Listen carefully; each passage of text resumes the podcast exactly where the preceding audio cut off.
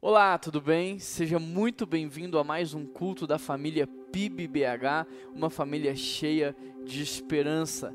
Nós estamos numa série chamada Score Espiritual e eu queria convidar você a fechar os seus olhos para que Deus pudesse falar ao seu coração. Que hoje não seja só mais um dia na sua vida, que não seja só mais uma palestra, só mais uma exposição de um conteúdo, não. Que seja um culto de adoração a Deus, que seja um tempo dele falar contigo e da sua vida ser transformada. Essa é a oração que eu e minha equipe temos feito e essa é a oração que nós vamos fazer agora por sua vida e também por sua família. Querido Deus e eterno Pai, eu quero pedir por essa vida, por essa família aqui representada.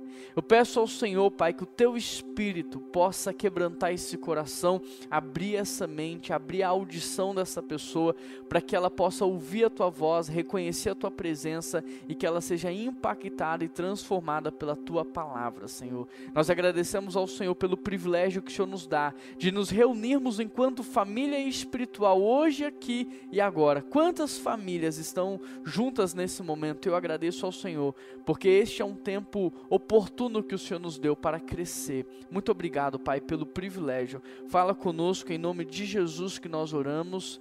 Amém. Amém. Querido, nós estamos numa série de mensagens chamada Score Espiritual. E na semana retrasada, ou seja, na primeira semana da série, nós falamos sobre santidade. Você se lembra? Ali nós aprendemos que santidade não é ir ao encontro de Deus, mas que santidade é vir de Deus para o encontro do outro. Que santidade não é uma forma de merecer Deus, que santidade não é uma forma de alcançá-lo, mas sim uma maneira de traduzi-lo ao mundo. Que nós somos santos não para ver Deus, mas sim para que Deus seja visto em nossas vidas. Já na semana passada, nós falamos sobre integridade. E nós vimos que uma pessoa, segundo o coração de Deus, ela não cai, ela vai caindo. Ela não tomba, ela vai tombando. Na mensagem sobre integridade, nós aprendemos que uma pessoa, aos poucos, ela vai se tornando flexível para o pecado. Ela vai se anestesiando até o ponto dela cometer atos de atrocidade. Nós vimos que uma pessoa, quando ela perde a integridade, ela é capaz de fazer qualquer coisa. E que a integridade é algo que Deus colocou nas nossas mãos e que pode influenciar o nosso futuro, influenciar as nossas vidas. Hoje nós vamos falar sobre viver uma vida de irrepreensibilidade, como ser irrepreensível. E o nosso intuito com essa série de mensagens é despertar você para viver como um salvo de verdade aqui na terra. O nosso intuito é que você viva verdadeiramente como um filho de Deus. E a pergunta que eu faço para você é isso que você quer? Você quer viver de fato como um filho de Deus vive? Você quer viver uma vida como um salvo de verdade? Então convido você a abrir a sua Bíblia aí comigo em Filipenses capítulo 2, verso 12. Filipenses 2, verso 12. Assim, meus amados, como sempre vocês obedeceram, não apenas em minha presença, porém muito mais agora na minha ausência. Ponham em ação a salvação de vocês com temor e tremor, pois é Deus quem efetua em vocês tanto querer quanto realizar, de acordo com a boa vontade dele. Façam tudo sem queixas e nem discussões, para que venham tornar-se puros e irrepreensíveis, filhos de Deus inculpáveis no meio de uma geração corrompida e depravada, na qual vocês brilham como estrelas no universo, retendo firmemente a palavra da vida. Assim, no dia de Cristo. Eu me orgulharei de não ter corrido e nem me esforçado inutilmente. Pai, fala conosco, Deus. Em nome de Jesus, fala conosco. Nós queremos ouvir a tua voz. Querido Paulo, aqui nesse texto, ele está dizendo que mais do que ser salvo, nós precisamos viver como filhos de Deus na terra. Nós precisamos viver como salvos de verdade. Os crentes de Filipenses, eles deveriam mostrar, demonstrar a sua salvação. E a pergunta que fica é: como é que nós podemos hoje demonstrar a nossa salvação? Sabe como? Se você puder, anota. Anota porque você não vai esquecer, isso vai ser um excelente investimento na sua vida. Aproveito para dizer, deixa a sua Bíblia aberta porque a gente vai trabalhar versículo por versículo. Como que nós podemos hoje demonstrar a nossa salvação? Em primeiro lugar, obedecendo Olha o que o verso 12 diz: Assim, meus amados, como sempre vocês obedeceram, não apenas em minha presença, porém muito mais agora na minha ausência. Paulo, como pastor que é, ele está exortando a igreja de Filipos a viver em uma completa obediência a Deus. E esse chamado obediência tem como base ou tem como padrão o próprio exemplo de Jesus Cristo. Porque aqui a gente está lendo Filipenses 2,12, mas se você voltar lá no versículo 5, olha o que Paulo vai dizer. Seja a atitude de vocês a mesma que houve em Cristo Jesus, que, embora sendo Deus, não considerou o fato de ser igual a Deus, era algo que ele devia se apegar, mas esvaziou-se a si mesmo, tomando a forma de servo, tornando-se semelhante aos homens, e sendo encontrado na forma humana, ele humilhou-se e foi obediente até a morte a morte de cruz. Percebe? Esse é o padrão de obediência que nós devemos imitar. É esse o padrão de obediência que nós devemos seguir, o exemplo de Jesus Cristo. De forma que agora, no verso 12, Paulo vai chamar a igreja a viver em completa obediência, mas não qualquer tipo de obediência. Essa obediência que nós temos aqui, referente referendada no próprio Cristo. Com Jesus, então, nós aprendemos que obediência não é um ato, ela é fruto de um processo. De forma que Jesus, ele se esvaziou, ele tomou a forma de servo, ele se humilhou e então ele obedeceu. Portanto, obediência não é um ato, ela é consequência de um processo de Deus nas nossas vidas, é consequência de um processo puramente espiritual. Agora, se para obedecer nós temos que nos esvaziarmos assim como Cristo fez, a pergunta é: se esvaziar de quê? Do que que nós podemos nos esvaziarmos hoje? Sabe do que? Dos seus títulos, das suas graduações, das suas formações, do seu preconceito, da sua arrogância, da sua soberba, sabe por quê? Porque muitas vezes Deus vai mandar você obedecer pessoas que têm menos idade do que você, menos experiência, menos graduação, conhecimento. E aí, querido, você vai ter que se esvaziar, porque senão você não vai conseguir obedecer. Se você não se esvaziar, você não vai obedecer pessoas, você não vai obedecer às leis, você não vai obedecer às autoridades, você não vai obedecer a palavra de Deus. Se você não se esvaziar constantemente, você vai sempre se achar maior, melhor, e por causa disso você não vai querer se submeter. E aí você vai agir com rebeldia, com rebelião e principalmente com desobediência. Portanto, se você quer ser um filho de Deus na terra, se você quer ser de fato alguém que demonstra a sua salvação, que vive como um salvo, você precisa obedecer, você precisa ser obediente. E aí você vai precisar começar se esvaziando. Depois nós aprendemos com Jesus que para obedecer, nós precisamos nos posicionarmos como servos, assumir a condição de servo. Olha só, Jesus depois de ter se esvaziado, ele assumiu a forma de servo. O Filho de Deus não veio na forma de Deus, ele veio na forma de homem. O Rei dos Reis não nasceu no trono, mas ele nasceu num berço pobre. O próprio Deus não veio para ser servido, mas para servir. Jesus se esvaziou, ele assumiu a condição de servo, de forma que servo, então, é aquele que está na posição de servir. Servo, então, é aquele que está na posição de obedecer. Servo, então, é aquele que está na condição de um filho obediente. Ser servo é ter ou assumir a postura da obediência. Depois, nós olhamos para Jesus e aprendemos que ele também se humilhou. Ele se esvaziou, ele assumiu a forma de servo e ele se humilhou. Cristo não só se esvaziou, mas ele também se humilhou. O Criador de todas as coisas, ele assumiu a forma da criatura, ele encarnou-se como homem. Cristo não só esvaziou, mas também se humilhou. Aquele que criou todas as coisas, ele teve fome. Aquele que criou os mares, os oceanos, os rios, experimentou sede. Aquele que detém toda a força se sentiu fraco sentiu fome, sentiu sono, sentiu-se cansado. Você consegue compreender isso? Cristo não só se rebaixou à posição de ser humano, mas também de servo, de criatura, experimentando tudo o que nós experimentamos hoje, inclusive a morte. A humildade de Jesus precede a sua obediência. Presta atenção nisso. A humildade de Jesus precede a sua obediência. Se você olhar para o pecado de Lúcifer, Se você olhar para o pecado de Adão, para o pecado de Eva, você vai perceber que tudo começou com orgulho. Tudo começa com orgulho. Há uma progressão da queda muito interessante. A progressão da queda é orgulho, rebelião, desobediência. Ou seja, orgulho gera rebelião e rebelião gera desobediência e desobediência gera queda. Sabe por que, que você tem tanta dificuldade para obedecer, seja quem for? Sabe por que, que você tem tanta dificuldade? Por conta do seu orgulho. Por conta do orgulho que está aí dentro de você.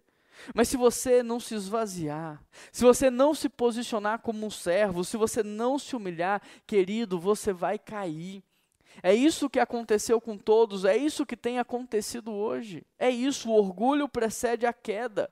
O orgulhoso, ele rejeita as instruções, ele acha que sabe tudo, ele rejeita os conselhos porque ele acha que aquilo que ele está sentindo e pensando é certo. Ele rejeita as exortações, as ordenanças, os mandamentos de Deus, por quê? Porque ele se acha maior, ele se acha melhor, ele se acha mais capaz, e é por isso que ele cai. Ezequiel 28 diz que o orgulho precede a queda, mas presta atenção, os humildes são diferentes. Eles ouvem conselhos, eles aceitam exortações, eles seguem as instruções, eles obedecem a palavra do Senhor, eles são submissos às suas lideranças e por causa disso eles são exaltados por Deus. Adão experimentou orgulho, rebelou-se, desobedeceu e foi expulso do jardim. Mas Jesus Cristo esvaziou-se, humilhou-se, assumiu a forma de servo, obedeceu e Deus o exaltou. Com qual dos dois você se parece mais? Qual desses dois modelos tem mais a ver com você? Se eu perguntasse para aqueles que caminham lado a lado contigo, que vivem com você, eles diriam que você é orgulhoso ou que você é humilde? Eles diriam que você é desobediente ou que você é submisso e obediente? Eles diriam que você é rebelde ou que você é submisso? Porque olha o que a Bíblia diz. Tornou-se obediente até a morte e a morte de cruz. É fácil obedecer quando não tem sacrifícios. É fácil obedecer quando só há vantagens para você, mas Jesus obedeceu sacrificialmente, ele obedeceu até a morte, a morte de cruz. Então me diz, a sua obediência, ela está vinculada a benefícios próprios, porque se for, isso não é obediência, isso é conveniência. Só é obediência quando, independente da situação e das circunstâncias, eu me prostro em submissão. Por isso, no verso 12, Paulo vai dizer: Assim, meus amados, como sempre vocês me obedeceram, não apenas na minha presença, porém muito mais agora na minha ausência. Ponham em ação a salvação de vocês com temor e tremor. O que Paulo está dizendo aqui é: obediência não é conveniência. Obediência faz parte do caráter cristão. Querido, se você só obedece, só é correto, só é honesto quando alguém está olhando para você, sinto muito, mas você não tem o caráter cristão. Você apenas é um covarde que não tem coragem de assumir quem de fato é. E por isso só é, é, mascara, sabe? Só quando alguém está olhando você vai lá e faz o que todos acham correto, porque você não tem coragem de assumir quem de fato você é. Infelizmente você ainda não desenvolveu o seu caráter cristão. Muitos dizem que poder, fama, dinheiro corrompe as pessoas, mas eu tenho para mim que essas coisas não corrompem ninguém. O que essas coisas fazem é dar coragem para que as pessoas assumam quem elas de fato são. Para que elas de fato assumam e vivam de fato como elas são e da vida que elas realmente queriam viver. É verdade ou não é? Portanto, com Paulo podemos aprender que a obediência a Cristo, ela é ultra circunstancial. Ou seja, a obediência dos cristãos não deve depender de nada, de nenhuma circunstância, de nenhuma situação. O cristão deve obedecer a Deus, o cristão deve obedecer à palavra, o cristão deve obedecer aos líderes que foram instituídos por Deus na vida dele, independente das circunstâncias. Se aquilo não é contrário à palavra de Deus, se aquilo não é contrário à vontade de Deus, você tem que obedecer. Esse é o seu papel. Entenda isso. Quem tem caráter é íntegro na frente dos outros, mas também quando está sozinho. Quem tem caráter cristão não negocia a verdade, não negocia os princípios e valores, não cede a pressões, não tem duas caras. Como demonstrar então a salvação? Em primeiro lugar, obedecendo. Em segundo lugar, você pode demonstrar sua salvação desenvolvendo a sua maturidade espiritual. Como demonstrar a salvação? Em segundo lugar, cresça. No verso 12, Paulo diz: ponham a salvação de vocês em ação. Querido, entenda esse princípio, entenda essa verdade. Quando você se converte, a Bíblia diz que você nasceu de novo. E quem nasce de novo é um bebezinho que não sabe falar, não sabe andar, não sabe comer. Precisa aprender todas essas coisas. Portanto, o que Paulo está dizendo é: ponha em ação a salvação que vocês receberam. Em outras versões está escrito: desenvolva a sua salvação, trabalhe a sua salvação. O que você precisa entender é que Paulo está dizendo para você: cresça, amadureça. É o que Paulo diz: olha, quando eu era menino, eu me comportava como menino, eu falava como menino, mas agora que eu sou homem, eu preciso falar como homem, me comportar como homem. Querido, imagine que a salvação seja um terreno, um terreno que Deus te deu de presente. Você não tinha dinheiro para comprar, você não tinha como adquirir, você não tinha condições de ter um terreno, mas Deus foi lá e te deu um terreno de presente. Portanto, agora você não pode deixar esse terreno abandonado. Você não pode deixar o mato crescer, o capim crescer, não. Você precisa cuidar, você precisa proteger, você precisa cultivar o melhor nesse terreno para que ele comece a produzir. É mais ou menos isso que Paulo está dizendo. Deus te salvou, ele te deu a salvação pela graça, mas você não pode continuar sendo bebezinho na fé. Você não pode continuar sendo um crente imaturo. Você precisa crescer, você precisa amadurecer. Muitos cristãos veem a salvação como um ponto final. E aí, depois da conversão, eles ficam paralisados, esperando Jesus voltar para buscá-los. Mas a salvação não é um ponto final, a salvação é o início. Na conversão, a vida não termina, na conversão, a vida apenas começa. De forma que após a conversão, é aí que eu vou viver a verdadeira vida. E o que é? O que é a verdadeira vida? É viver como um salvo é viver como um filho de Deus, é viver com paz e alegria independente das circunstâncias, é viver pela, pelo propósito, não pelas propostas, é trabalhar para Deus, é servir a Deus, é cooperar com Deus e experimentar do cuidado dEle, é ser surpreendido pelo seu amor. Por isso, Paulo diz: ponham em ação a salvação de vocês com temor e tremor, pois é Deus quem efetua tanto querer quanto realizar de acordo com a vontade dele. Percebe? A soberania de Deus não isenta a nossa responsabilidade. E a nossa responsabilidade não isenta a soberania de Deus. Deus nos salvou, por isso precisamos viver como salvos de verdade. Deus nos salvou, por isso precisamos viver como filhos de Deus. Precisamos demonstrar a nossa salvação. Como demonstrar a nossa salvação? Em primeiro lugar, sendo obediente, sendo submisso.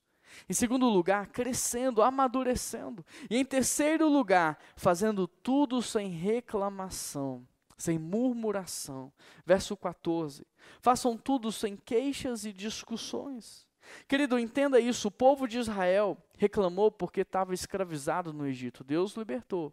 O povo reclamou porque estava caminhando no deserto. Aí Deus manda uma nuvem durante o dia para proteger do sol e o fogo durante a noite para aquecer. Aí o povo reclama que está com fome. Deus faz o maná cair do céu. O povo reclama da comida. Deus leva o povo para a terra que mana leite e mel e o povo continua reclamando. Sabe o que eu aprendo com isso? Murmuração, reclamação, queixas, ingratidão, na maioria das vezes, para não dizer 100% das vezes, não são legítimas. Preste atenção nisso.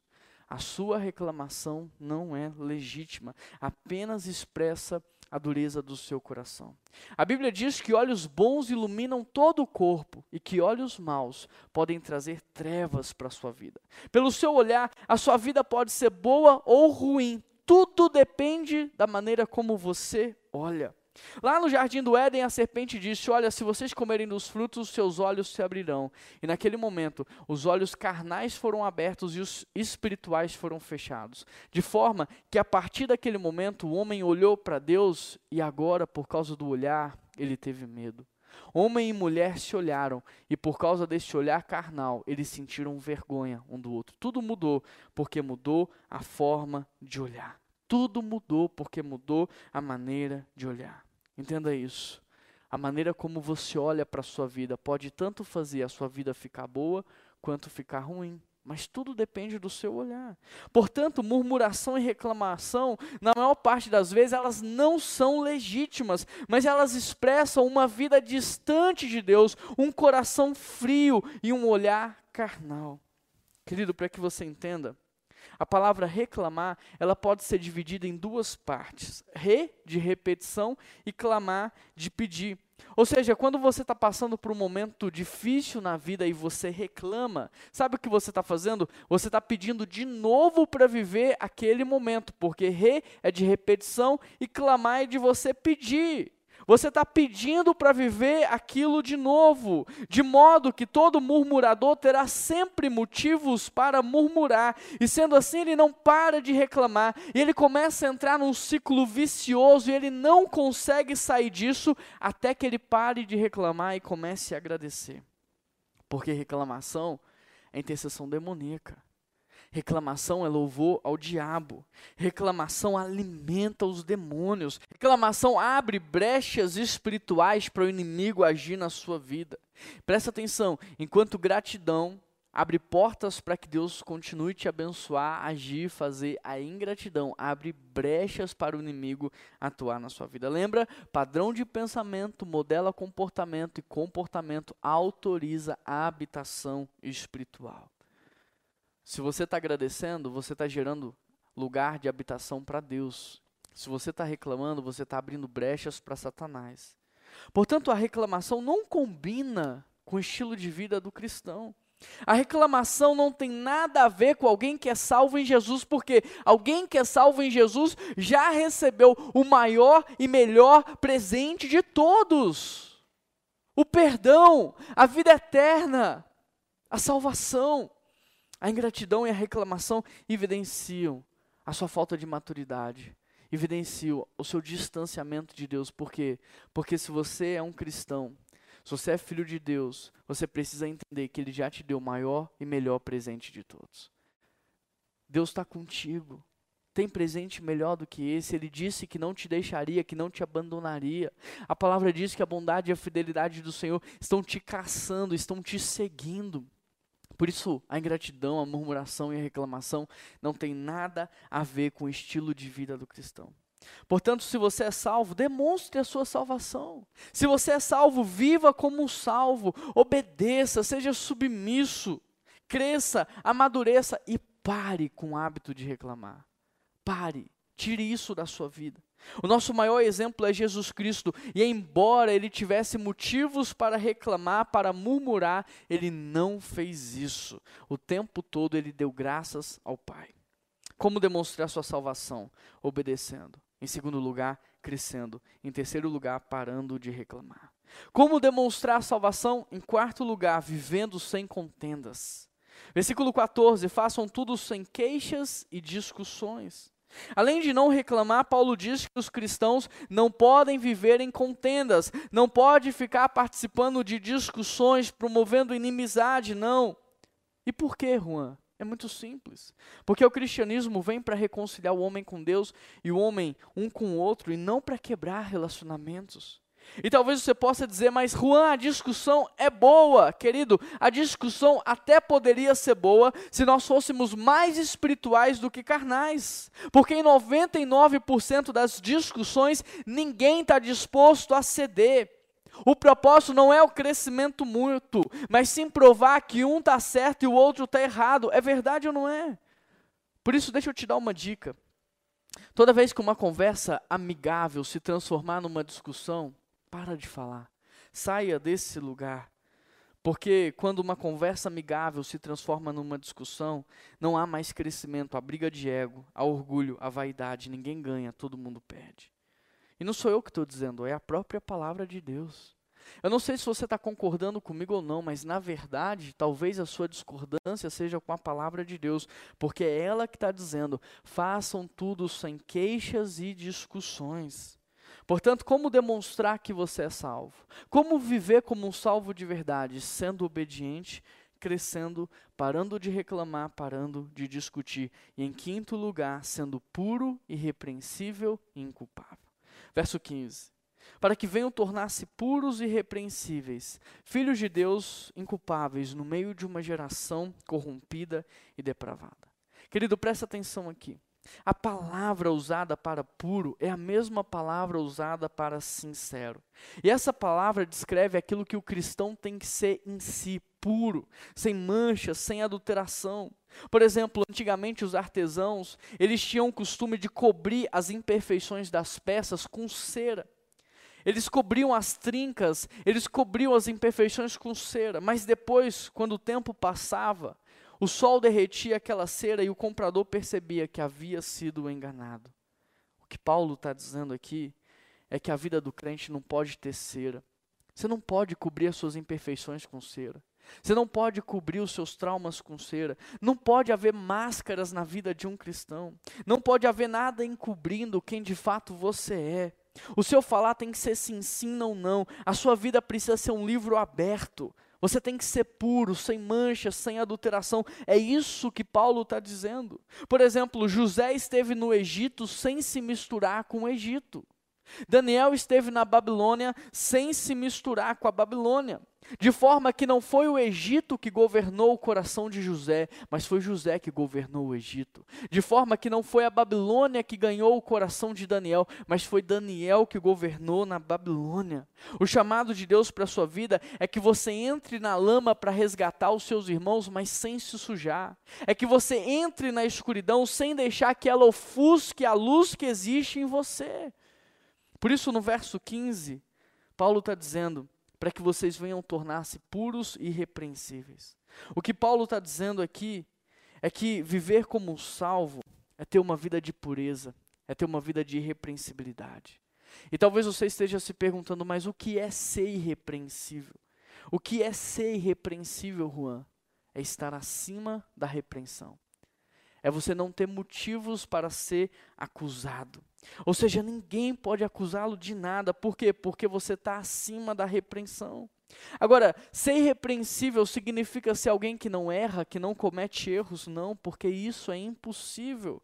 Ser irrepreensível é ser alguém que vai errar, mas imediatamente, por causa do Espírito Santo, vai corrigir o seu erro. E porque ele erra e corrige imediatamente, não dá tempo de ninguém chegar para acusá-lo. Porque quando alguém chega para falar, ele diz: Me perdoa, mas isso já está resolvido, graças a Deus, já está resolvido. Ou seja, estou acima da repreensão.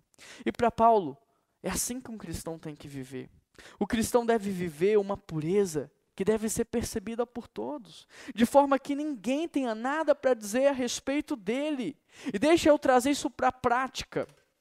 O cristão deve viver de forma que ninguém vai chamá-lo a atenção por causa dos seus atrasos. Ninguém pode reclamar porque ele está entregando algo atrasado. O cristão deve viver de tal maneira que ninguém pode cobrá-lo dizendo: olha, trabalhe mais, se dedique mais, porque ele já faz no nível de produtividade muito alto. O cristão jamais deveria participar de rodas de fofoca. Ele jamais deveria participar de conversas que estão falando mal nas costas de outros.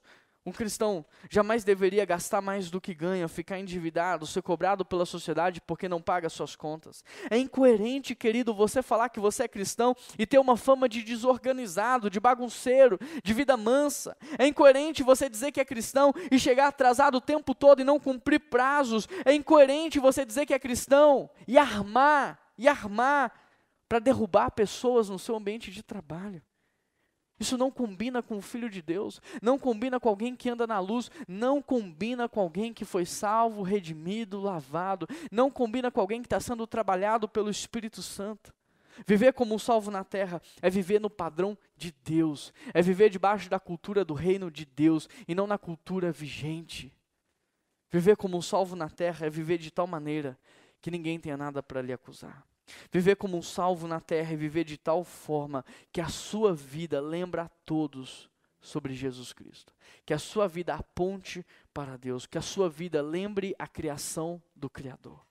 Verso 15: Para que venham tornar-se puros, irrepreensíveis, filhos de Deus inculpáveis no meio de uma geração corrompida e depravada. Querido, repare que Deus, Ele quer que você seja puro, repreensível e inculpável, não dentro de uma bolha gospel, não protegido dentro de uma esfera religiosa, mas no meio de uma geração corrompida e depravada. Depois de falar do que o cristão deve ser em si e no mundo, Paulo vai dizer aquilo que o cristão tem que ser na presença de Deus.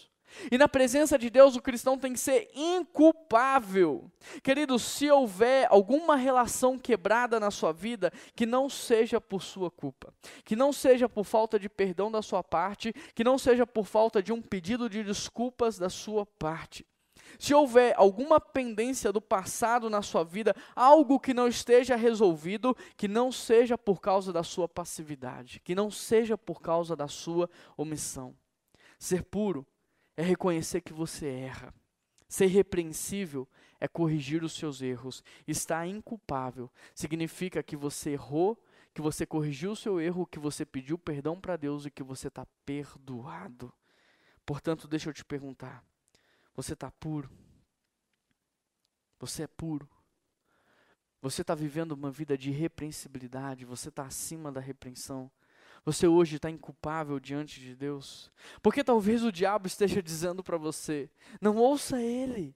Não ouça ele, porque isso é impossível. É impossível viver nesse padrão de vida. É impossível ser puro. É impossível ser irrepreensível. É impossível ser inculpável. Não. Se você acha isso, me diz então o que, que José foi lá no Egito, senão puro, irrepreensível e inculpável. O que que Daniel foi na Babilônia, senão puro, irrepreensível e inculpável? O que que Jesus foi nessa geração corrompida e pervertida, senão puro, irrepreensível e inculpável? Querido, o mundo caído e depravado não pode ser uma desculpa para a sua imoralidade, mas deve ser um impulso para a nossa santidade. O mundo caído e depravado não pode ser uma desculpa para a sua imoralidade, tem que ser um impulso para a sua santidade. A escuridão do mundo não deve ser uma justificativa para a sua falta de luz, ela deve ser uma prerrogativa para que você de fato seja a luz do mundo e o sol da terra. Portanto, como demonstrar sua salvação? Seja conhecido pela sua submissão e obediência. Continue crescendo e alcançando maturidade espiritual. Seja grato a Deus. Promova paz e reconciliação por onde quer que você andar. Ande em pureza, seja irrepreensível e esteja inculpável. Em sexto lugar, brilhe como as estrelas. Verso 15 para que vocês venham tornar-se puros e repreensíveis, filhos de Deus inculpáveis, no meio de uma geração corrompida e depravada, na qual vocês brilham como estrelas no universo. Querido, já parou para pensar? Já parou para pensar que você pode estar sendo sal dentro de um saleiro? Que você pode estar sendo luz em plena luz do dia e que exatamente por isso você não tem causado impacto por onde você anda e por onde você passa. Mas olha o que o texto diz: vocês devem brilhar como estrelas no mundo, vocês têm que fazer diferença, vocês têm que causar impacto por onde quer que vocês andem. O simples fato de Jesus ter nascido provocou mudanças em todas as esferas da sociedade, e é assim que um cristão tem que viver, aonde quer que ele entrar, aonde quer que ele chegar, precisa ter impacto porque a luz está chegando naquele lugar, porque a presença de Deus está chegando naquele lugar. O que Paulo está dizendo é que o cristão deve brilhar como as estrelas brilham. E querido, já pensou se não houvesse estrelas no universo? O tamanho da escuridão que seria. Já parou para pensar se não tivesse cristãos aqui na terra representando Deus? A perversão, a maldade que seria nesse mundo. É incoerente você ser cristão e continuar agindo dessa forma e não causando impacto e não gerando mudanças. É incoerente. Porque o projeto de Deus para você é que você seja luz do mundo e sal da terra. O projeto de Deus para você é que você faça diferença. É por isso que ele disse: olha, vão pelo mundo, façam discípulos de todas as nações, batizando-os em nome do Pai, do Filho e do Espírito Santo, ensinando a guardar a minha palavra. Deus, Ele está te enviando para restaurar vidas, para curar pessoas, para levar salvação, para transformar casamentos. Mas é incoerente você continuar vivendo dessa forma, de maneira aleatória, de maneira automática, como se você não tivesse uma missão aqui na terra. como se você não tivesse um propósito, como se você fosse fruto do acaso. Deus te chamou para ser luz do mundo e sal da terra. O interessante é que as estrelas, elas estão numa distância geográfica que a nossa mente não consegue compreender, e mesmo assim nós somos impactados por sua luz. E é isso que Deus faz quando alguém vive como um salvo de verdade na terra. É isso que Deus faz quando alguém vive como um filho de Deus, quando alguém demonstra a sua salvação. Deus pega essa luz e leva a todos que estão vivendo em escuridão. Deus potencializa o efeito dessa luz de maneira que você não consegue ter consciência da onde essa luz é capaz de chegar. Mais interessante ainda é que no universo há outras estrelas que até já morreram, mas a sua luz continua chegando até hoje para nós. O interessante é que quem vive como um filho de Deus na terra, quem vive como um salvo de verdade, quem demonstra a sua salvação, mesmo depois de morto, continua fazendo a diferença, o seu legado continua falando. Esse é o chamado de Deus para você. Não desperdice a sua vida.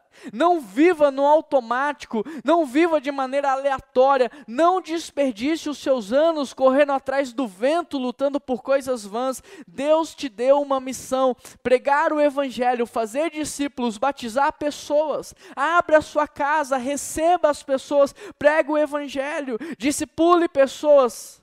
É um privilégio ver vidas sendo transformadas. Quem tem vivido nas células aqui na igreja sabe o que eu estou dizendo. É um privilégio ver Deus mudando, salvando, curando, libertando. E esse é o chamado de Deus para você. Como demonstrar sua salvação? Como demonstrar que você é salvo? Como viver como um salvo de verdade aqui na terra? Seja submisso, seja obediente. Cresça a ponto de você se tornar maduro na fé. Seja conhecido pela sua gratidão. Promova paz e reconciliação. Esteja puro, irrepreensível e inculpável. Seja luz do mundo e sal da terra. E em sétimo lugar, seja um dispenseiro da palavra de Deus. Olha o que diz o verso 16: retendo firmemente a palavra da vida. Assim, no dia de Cristo, eu me orgulharei de não ter corrido e nem me esforçado inutilmente. Seja um dispenseiro da palavra de Deus. Hoje em dia, muitos são dispenseiros de más notícias, mas nós somos chamados para sermos entregadores de esperança, entregadores de boas notícias, entregadores da palavra de Deus. A palavra grega usada para preservar e reter é a mesma usada numa cultura secular para traduzir a ideia de entregar para o seu hóspede o melhor vinho que você tem. De forma que quando Paulo usa então essa expressão aqui nesse texto, o que ele está dizendo para essa igreja, o que ele está dizendo para nossa igreja, é que nós devemos entregar para as pessoas aquilo que nós temos de melhor. Que nós devemos dar para ela a mesma palavra que mudou a nossa vida, a mesma palavra que transformou a nossa vida. Nós devemos entregar para ela as boas notícias, as dádivas de Deus. Nós devemos entregar para ela a palavra do Senhor. Porque, da mesma forma que o vinho pode dar prazer para um convidado, a palavra do Senhor pode dar vida, pode dar alegria, pode trazer salvação, pode trazer conserto. Por isso nós não podemos guardar aquilo que nós temos de melhor, mas nós devemos entregar. Agora repare um detalhe. Porque nesse texto Paulo está falando que não é só ser salvo, a gente precisa demonstrar a nossa salvação. Mas o interessante é que Paulo não começa dizendo que a gente tem que demonstrar a salvação entregando a palavra. Mas Paulo começa dizendo que a gente tem que demonstrar a nossa salvação a partir de uma mudança de comportamento e de postura. Sabe por quê?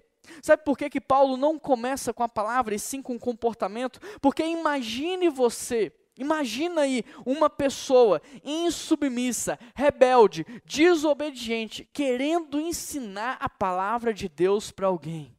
Que autoridade no mundo espiritual essa pessoa vai ter para querer ensinar a palavra de Deus? Imagina uma pessoa que reclama o tempo todo, murmura o tempo todo, critica tudo e todos, fala mal de todo mundo, que crédito em sua fala essa pessoa terá para pregar o evangelho? Nenhum. Imagine uma pessoa que arruma confusão por onde passa, é uma pessoa imoral, cheia de culpa, e essa pessoa está querendo falar daquilo que Deus pode fazer, vai parecer uma piada, e é assim que muitos são vistos hoje na sociedade. Por isso, Paulo, ao invés de começar dizendo, olha, demonstre a sua salvação entregando a palavra, ele está dizendo, olha, demonstre a sua salvação mudando o seu comportamento, mudando de postura. Porque somente aqueles que vivem a palavra é que podem pregar a palavra. Somente aquele que vive a palavra tem autoridade no mundo espiritual para pregar a palavra. O que nós precisamos entender, queridos, é que todo o conhecimento bíblico, ele precisa ser traduzido num testemunho. Ele precisa ser traduzido numa vida. Ou seja, não adianta você estudar sobre santidade se você não estiver disposto a pagar o preço para viver em santidade. Não adianta você saber tudo sobre o perdão se você não estiver disposto a perdoar aqueles que te ofenderam. Não adianta você estudar sobre generosidade se no pouco que você tem você é mesquinho. A verdade deve nos levar a uma ação. A verdade deve nos levar a uma ação. A verdade deve nos levar a uma ação, sabe por quê? Porque o Evangelho não é um conceito, não é uma filosofia, não é uma teoria. O Evangelho é poder de Deus para transformar a vida daquele que crê. Com Paulo, então, nós aprendemos que quanto mais nós amadurecemos, mais devemos nos submeter e obedecer. Com Paulo, nós aprendemos que quanto mais nós crescemos, mais nós devemos servir que quanto mais nós estudamos, mais devemos praticar. Que quanto mais aprendemos, mais humildes devemos ser. Que quanto mais luz temos na mente, mais compaixão temos que ter no coração. Que além de sermos salvos, nós devemos demonstrar a nossa salvação. Querido, nós não somos santos para ver Deus, somos santos para que Deus seja visto nas nossas vidas. Santidade, então, não é uma forma de merecê-lo e nem de alcançá-lo, e sim uma maneira de traduzi-lo ao mundo. Santidade não é eu lutar contra os outros para me salvar. Santidade é eu lutar contra eu mesmo para salvar os outros. Essa foi a série Score Espiritual. Eu espero que você tenha crescido e eu oro para que Deus nos ajude na maturidade. Que Deus nos ajude, nos elevando ao próximo nível dessa caminhada cristã. Porque a salvação não é o fim, é apenas o início de uma nova caminhada. É apenas o início de uma nova vida, aonde você pode fazer muitas coisas para glorificar o nome de Deus, aonde você pode ser usado por Deus como você nunca imaginou. Mas hoje você precisa se entregar. Você precisa dizer: Deus, eu quero crescer. Deus, eu quero amadurecer. Eu não vou mais orar pedindo coisas. A partir de hoje eu vou orar pedindo ao Senhor que me ajude a crescer que me ajude a perdoar como o Senhor me perdoou, não como eu acho que eu tenho que perdoar, mas como o Senhor me perdoou. Eu quero crescer, me ajude a amar como o Senhor me amou, não com este amor comercial, mas um amor de entrega, de sacrifício unilateral. Me ajude a amar como o Senhor amou, me ajude a olhar para as pessoas como o Senhor olha, não com o meu olhar julgador, mas com o olhar que o Senhor olha, um olhar de compaixão. Me ajude a ver nas pessoas aquilo que o Senhor vê aquilo que o Senhor enxerga. Me ajude a ver nas pessoas aquilo que o Senhor sonhou quando deu palavras de ordens para que elas viessem a existir. Me ajude a ser como Jesus Cristo aqui na terra. Me ajude a me esvaziar de toda essa vida de aparência, de vaidade. Me ajude a abrir mão de tudo isso. Me ajude a me posicionar como um servo. Me ajude a me humilhar para que eu possa viver uma vida de obediência.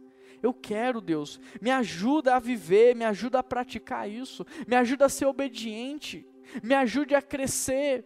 Me ajude, Deus, para que eu possa só agradecer. Tira a murmuração dos meus lábios, tira a reclamação da minha língua. Eu quero agradecer ao Senhor. Me ajuda, Pai. Me ajuda para que eu possa ser puro, irrepreensível, inculpável me ajuda, para que eu consiga desenvolver, para que eu consiga amadurecer, para que eu seja luz e brilhe como as estrelas, mas não que eu queira brilhar para mim mesmo, mas que eu possa brilhar para iluminar vidas, para trazer cura, salvação. Me ajude, coloque as suas palavras no meu coração nos meus lábios, para que eu possa pregar a tempo e a fora de tempo. Me ajude a viver como um filho de Deus na terra. Me ajude a viver como um salvo de verdade. Me ajude a demonstrar minha salvação, para que as pessoas possam olhar para mim e ver Jesus na minha vida. Para que as pessoas possam olhar para mim e ver o Senhor na minha vida. Para que as pessoas possam olhar para mim e perceber a Sua presença, e experimentar do Seu amor, e sentir a Sua paz, e almejarem a salvação que o Senhor me deu. Eu estou aqui, Deus, para ser um exemplo vivo daquilo que o Teu Evangelho faz. Eu estou aqui para ser uma testemunha daquilo que o Evangelho faz. Então, me ajuda. Querido, feche os seus olhos. Feche os seus olhos, eu quero orar por você. Eu creio que Deus falou ao seu coração ao longo de toda essa mensagem. Mas eu queria saber o que, que você tem para dizer para Deus. Qual que é a sua resposta diante de tudo isso? Você vai continuar vivendo no automático, de maneira aleatória, ou você quer viver de maneira consagrada ao Senhor? Ou você quer se entregar a Deus e viver de fato no padrão que Ele estabeleceu? Deus, eu quero orar, Deus, por cada uma dessas vidas que estão se colocando diante do Senhor. O Senhor conhece o coração de cada uma delas. Eu peço ao Senhor, Deus, completa a obra que o Senhor começou a fazer.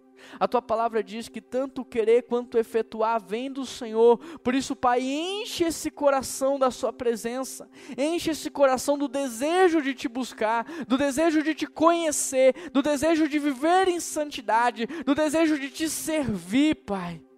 Ó Deus, completa a obra que o Senhor já começou a fazer nessa vida, aperfeiçoa o caráter dessa pessoa, dá para ela crescimento, maturidade, Senhor, abençoa ela para que ela alcance e avance no próximo nível da vida cristã, que ela seja muito usada pelo Senhor para levar vidas aos teus pés. Dá para ela o dom do evangelismo, Pai. Dá para ela capacidade para discipular. Dá para ela compaixão pelas vidas, ó Pai.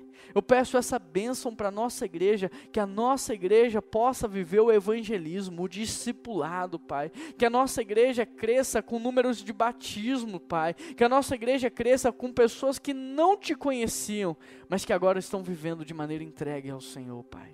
Obrigado porque a obra é do Senhor e aquele que começou é fiel para terminar. E nós te agradecemos porque nós estamos nesse processo e um dia o Senhor vai completar nas nossas vidas aquilo que o Senhor começou a fazer. Em nome de Jesus que nós oramos e toda a igreja de Jesus diz amém.